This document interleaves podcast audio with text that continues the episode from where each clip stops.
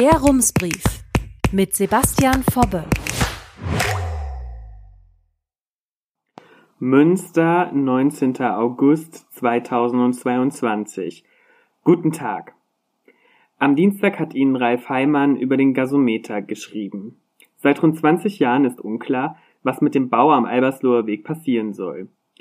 Jetzt gibt es immerhin ein neues Nutzungskonzept, aber einige Fragen und damit auch die Zukunft des ehemaligen Gasspeichers sind noch immer offen. Diese Hängepartie kann man im Grunde auf eine Frage herunterbrechen. Welche Kultur wollen wir in Münster? Plakativ formuliert, soll die Stadt vor allem Prestigeprojekte wie den Musikcampus fördern oder ist daneben auch Platz für Räume der alternativen Szene? Diese Raumfrage hat am Dienstagvormittag etwa 200 Menschen zu einer Demonstration auf den Hafenplatz gebracht. Sie haben dort für den Erhalt des BTC demonstriert, denn dieser Ort ist für sie ein Dreh- und Angelpunkt ihres sozialen Lebens. Falls Sie mit der Abkürzung nichts anfangen können, der BTC ist ein Skatepark zwischen Hafengrenzweg und Kanal. Seit rund sechs Jahren nutzt die Szene diesen Skatepark, den sie im Gegensatz zu anderen Skateparks in Münster auch selbst mitgestalten kann. Nun hat ein Immobilieninvestor die Fläche, auf dem der BTC steht, gekauft. Nach dem Kauf hat der Verein Münster Skateboarding, der sich als Sprachrohr der Szene versteht, Kontakt zum Investor aufgenommen, um über eine Nutzungsvereinbarung zu verhandeln. Am Ende sollte ein ähnliches Ergebnis herauskommen wie in Hannover, wo ein Verein das Gelände eines ehemals geduldeten Skateparks pachtet. Anfangs liefen die Gespräche auch gut, berichtet Michael Gajewiak, die sich im Vorstand von Münster Skateboarding engagiert. Die Immobilienholding habe sich die Sorgen der SkaterInnen angehört und Verständnis signalisiert. Doch nur drei Wochen nach dem Kauf hat die Holding Fakten geschaffen und das BTC-Gelände umzäunt. Seitdem ist dort Betreten verboten, aufgrund von Sicherheitsbedenken, wie die SkaterInnen vermuten. Sie wollten mit einer Nutzungsvereinbarung auch die versicherungstechnische Verantwortung für den BTC übernehmen und fühlen sich jetzt platt gesagt in die Pfanne gehauen. Und das Vorgehen der Holding hat schmerzhafte Erinnerungen geweckt. Ende Mai hat die Deutsche Bahn einen Skatepark am alten Güterbahnhof zerstört. Die sogenannte Doggy Allee nutzte die Szene fünf Jahre lang zum Skaten. Drei davon verhandelte sie mit der Deutschen Bahn über einen Pachtvertrag für die Fläche. Dann kam der Abriss. Auch aus Sicherheitsgründen, auch von heute auf morgen, auch ohne jede Vorwarnung.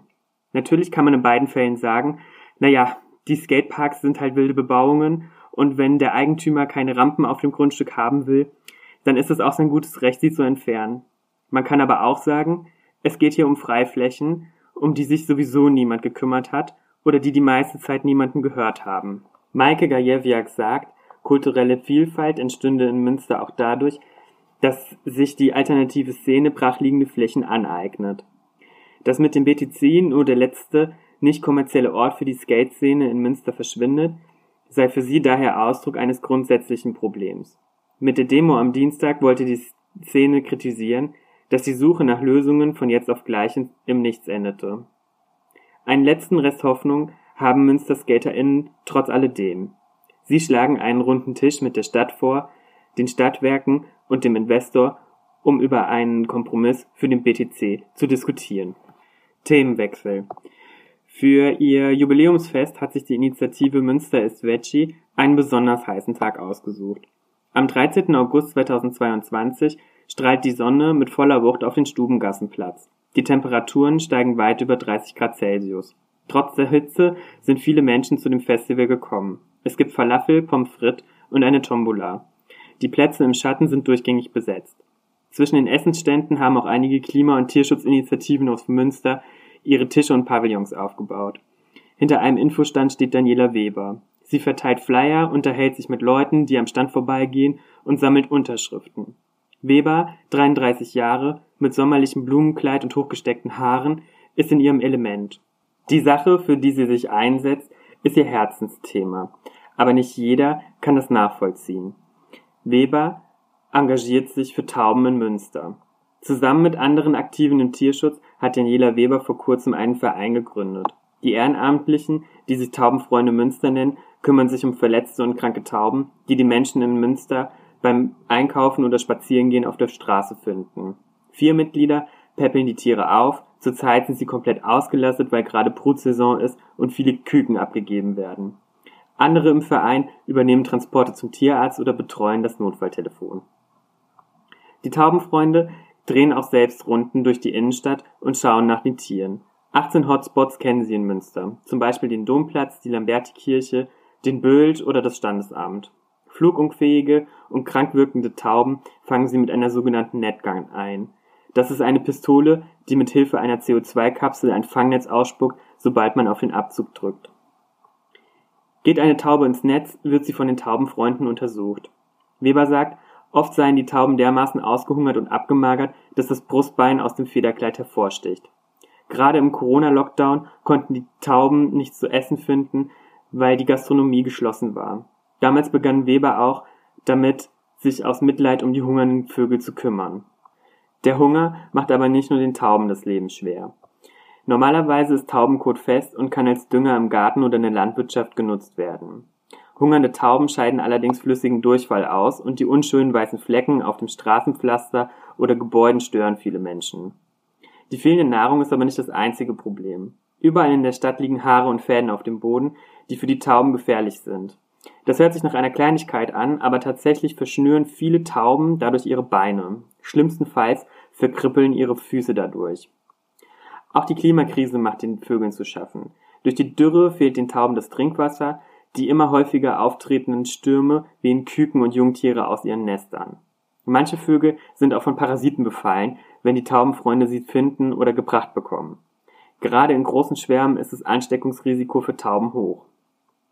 Obwohl das Leben für die Tauben in der Innenstadt immer härter wird, haben sie ein eindeutiges Imageproblem. Umfragen zufolge ekelt sich jeder Fünfte vor den grau-violetten Vögeln, denen man zu Unrecht nachsagt, ihr Dreck beschädige Gebäude oder verursache Krankheiten bei uns Menschen. In seltenen Fällen wird aus der Ablehnung gegenüber den angeblichen Ratten der Lüfte purer Hass. Letztes Jahr erschoss eine unbekannte Person eine Ringeltaube in Münster, vermutlich mit einer Armbrust. Der Pfeil traf die Taube am Kopf und durchbohrte ihren Schädel. Diese Aggression ist zwar die Ausnahme, doch in Münsters Innenstadt stoßen die Tauben überall auf Ablehnung. Gehen Sie nur einmal durch die Ludgeri-Straße und achten Sie auf die Spikes an den Häuserfassaden. Im Jagdjargon nennt man das Vergrämung. Die Nadeln an den Häuserfassaden und auf den Fenstersimsen sollen die Vögel am Brüten hindern. Dazu kommt, in der Innenstadt ist es verboten, Vögel zu füttern. Die Stadt argumentiert, nur so könne der Bestand schrumpfen. Werden Tauben gefüttert, sichere das zu vielen Jungtieren das Überleben. Und sind die Schwärme zu groß, dann stecken sich die Tauben gegenseitig mit Krankheiten an. Auf der Website des Grünflächenamts steht deshalb, unsere Stadttauben geht es schlecht, weil sie gefüttert werden. Daniela Weber und die Taubenfreunde halten das für eine abenteuerliche Argumentation.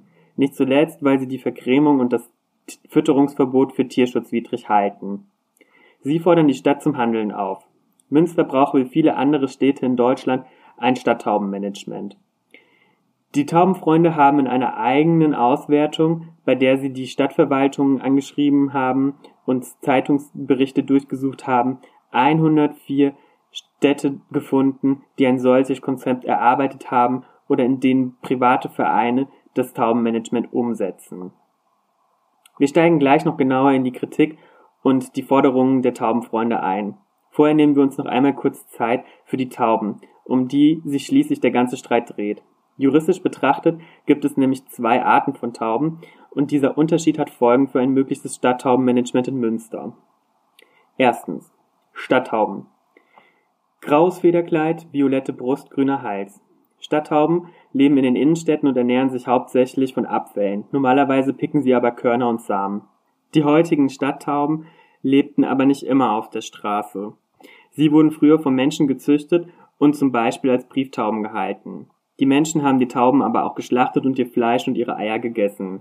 Sie waren also Nutztiere. Deshalb haben sie vom, einen vom Menschen angezüchteten Brutzwang und legen bis heute ganzjährig Eier. Rechtlich betrachtet gelten sie als verwilderte Haustiere. Zweitens Wildtauben. Dieser Sammelbegriff beschreibt Taubenarten, die nie domestiziert worden sind und schon immer in der Natur gelebt haben beispielsweise Ringeltauben, Türkentauben oder Turteltauben. Einen Brutzwang haben sie im Gegensatz zu Stadttauben nicht, sie legen nur zu bestimmten Zeiten Eier. In Münster leben zahlreiche Ringeltauben. Auch in der Innenstadt sind sie überall zu sehen. Bei einer deutschlandweiten Zählaktion des Naturschutzbunds sind dieses Jahr 281 Exemplare in Münsters Gärten gezählt worden. Warum dieser Unterschied? Für die Pflege ist er im Grunde unerheblich, sagt Taubenfreundin Daniela Weber. Die Tauben bekommen dieselbe Nahrung und werden auf gleiche Weise versorgt. Aber Stadttauben dürfen wir nicht einfach wieder in freier Wildbahn aussetzen, sagt Weber. Nach dem Peppeln kommen die Wildtauben einfach in eine Voliere nach Greven und können danach in die Freiheit entlassen werden. Bei Stadttauben ist es anders. Als Haustiere dürfen sie nicht einfach ausgesetzt werden. Das würde ja auch niemand machen, der einen Welpen oder ein Kitten auf der Straße findet. Für die Stadttauben müssen die Taubenfreunde deshalb jeweils einen Endplatz in einem privaten Taubenschlag oder in einer betreuten Voliere finden. Das ist ein gewaltiges Problem für die Ehrenamtlichen, denn die Endplätze sind knapp. Manche Tauben bleiben deshalb monatelang in einer Peppelstelle der Taubenfreunde Münster. Besonders gehandicapte Tauben, die nicht mehr fliegen können oder humpeln, sind schwer zu vermitteln. Inzwischen sucht der Verein deutschlandweit nach Möglichkeiten, die Tauben in einen Schlag zu integrieren. Sind sie einmal da, müssen die Taubenfreunde meist Patenschaften übernehmen, um Futter und die Pflege zu bezahlen. Im Schnitt kostet das 10 Euro pro Taube und Monat, sagt Daniela Weber. Geld, das der spendenfinanzierte Verein eigentlich nicht hat. Die Stadt Münster unterscheidet übrigens nicht zwischen Stadt- und Wildtauben. Das Presseamt schreibt auf Anfrage, alle Tauben zählten zu den Wildtieren, weil sie im Gegensatz zu Zucht, Nutz- oder Haustieren in der Wildnis leben. Dennoch dürften Tauben nicht gejagt werden, weil die Innenstadt ein befriedetes Gebiet sei. Die einzige Möglichkeit, den Bestand niedrig zu halten, sei halt deshalb das Fütterungsverbot, schreibt die Stadt. Sie verweist auf das Oberverwaltungsgericht Lüneburg, das urteilte, das Fütterungsverbot sei die, Zitat, einzige, vernünftige und tierschutzgerechte Methode zur Kontrolle und Vermeidung, Zitat Ende, der Taubenbestände. Das sei besser, als die Tiere zu erschießen oder zu vergiften. Nur, dieses Urteil aus Niedersachsen ist schon 25 Jahre alt. Als das Gericht das Urteil sprach, stand der Tierschutz noch nicht als Staatsziel im Grundgesetz. Ein Gutachten der Berliner Landestierschutzbeauftragten vom Oktober 2021 kommt vor dem Hintergrund der aktuellen Rechtslage allerdings zu dem Schluss, Stadttauben seien eindeutig Haustiere, das zeigten unter anderem DNA-Analysen. Die Kommunen seien deshalb rechtlich verpflichtet, die, Zitat, menschengemachten tierschutzrechtlichen Probleme sogenannter Stadttauben zu lösen. Da es sich bei Stadttauben um vom Menschen gezüchtete Tiere bzw. deren Nachkommen und damit um Fundtiere handelt. Zitat Ende. Die beste Lösung aus Sicht der Landestierschutzbeauftragten sind betreute Taubenschläge. Sie würden den Tierschutz nachhaltig verbessern, die Größe der Stadttaubenpopulation regulieren, eine artgerechte Fütterung garantieren und gleichzeitig auch noch für weniger Taubenquoten der Öffentlichkeit sorgen. In Berlin haben diese Argumente offenbar gefruchtet. Im Dezember 2021 haben SPD, Grüne und Linke ein Stadttaubenkonzept und betreute Taubenschläge in ihren Koalitionsvertrag aufgenommen. Als Vorbild für, die, für ein gelingendes Stadttaubenmanagement nennt die Landestierschutzbeauftragte aus Berlin die Stadt Augsburg. Sie hat vor über 25 Jahren ein Konzept entwickelt, das als Augsburger Modell in vielen anderen Städten bereits Schule gemacht hat. Was aber bedeutet das konkret? Nachgefragt bei Sabina Gassner.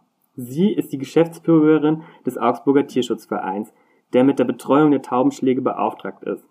Die Stadt Augsburg übernimmt die Kosten für Futter, Betreuung und Logistik für die Taubenschläge. Das Geld stammt aus einem Topf, den die Stadt für den Gebäudeschutz nutzt. Denn fast alle der zehn Taubenschläge befinden sich in historischen Gebäuden der Stadt. Spikes, die die Tauben vergrämen, findet man in der Augsburger Altstadt deshalb nicht, sagt Gassner. Ein Fütterungsverbot gilt dort auch nicht. Gassner sagt, der Erfolg der Taubenschläge hänge maßgeblich von den Standorten ab. Tauben sind standorttreue Tiere, deshalb sei es wichtig, die Schläge dort aufzustellen, wo die Schwärme zu Hause sind. Auf Dachböden zum Beispiel, in Kirchtürmen oder auf Flachdächern. Am besten funktioniere in Augsburg ein Taubenschlag in einem Parkhaus, sagt sie. Das liege daran, dass die BetreuerInnen mit dem Auto dorthin fahren können. Neben den zehn Taubenschlägen stehen in Augsburg auch noch zwei Taubentürme. Die seien sehr schön anzusehen, sagt Gassner, aber auch teuer und eher unpraktisch für das Betreuungspersonal. In den Taubenschlägen tauschen die BetreuerInnen die Eier gegen Attrappen aus Gips oder Kunststoff auf, bevor sich Embryonen entwickeln. Auf diese Weise könne der Bestand kontrolliert werden. Jedes Jahr würden in Augsburg bis zu 6 oder 7.000 Taubeneier entsorgt. Daneben hielten die Taubenschläge die Stadt sauber, sagt Gassner. Laut offiziellen Angaben entsorgen die BetreuerInnen jedes Jahr ungefähr 5 Tonnen Taubenkot, der sonst die Augsburger Innenstadt verdrecken würde. Wenn Sie noch mehr über das Augsburger Modell wissen wollen, dann schauen Sie einmal auf dem YouTube-Kanal des Augsburger Tierschutzvereins nach. Daniela Weber von den Taubenfreunden Münster würde das Augsburger Modell auch gerne hier umsetzen. Der Verein hatte dazu das Projekt Reflugium ins Leben gerufen. Die Taubenfreunde sammeln in einer Petition an den Stadtrat Unterschriften für betreute Schläge in Münster. Am liebsten würde Daniela Weber die Taubenschläge wie in Augsburg in Dachböden, Parkhäusern oder auf Flachdächern sehen, sagt sie. Denn ebenerdige Schläge seien oft das Ziel von Vandalismus. Neben der Petition arbeiten die Taubenfreunde auch gerade an einem Konzept für ein Stadttaubenmanagement, das sie den Ratsfraktionen vorstellen wollen. Weniger Tierleid, weniger Dreck, weniger Tauben. Diese drei Punkte dürften auf offene Ohren bei der Stadt Münster stoßen. Bisher hält die Stadt aber nichts von betreuten Taubenschlägen. Sie dienen dem Schutz vor Räubern wie Madern und Ratten und bewirken in diesem Sinne also nicht eine Reduzierung des Bestandes, schreibt das Presseamt auf Nachfrage. Anders gesagt, in geschützten Taubenschlägen können die Eier oder Küken der Stadttauben also nicht so einfach von anderen Tieren gefressen werden. Die Stadt fürchtet, durch einen Taubenschlag würden andere Schwärme die frei gewordenen Bereiche einfach wieder besetzen. Aber spricht nicht genau das für ein Stadttaubenmanagement, das den Bestand kontrolliert? Herzliche Grüße, Sebastian Fobbe. Rums, neuer Journalismus für Münster. Jetzt abonnieren. rums.ms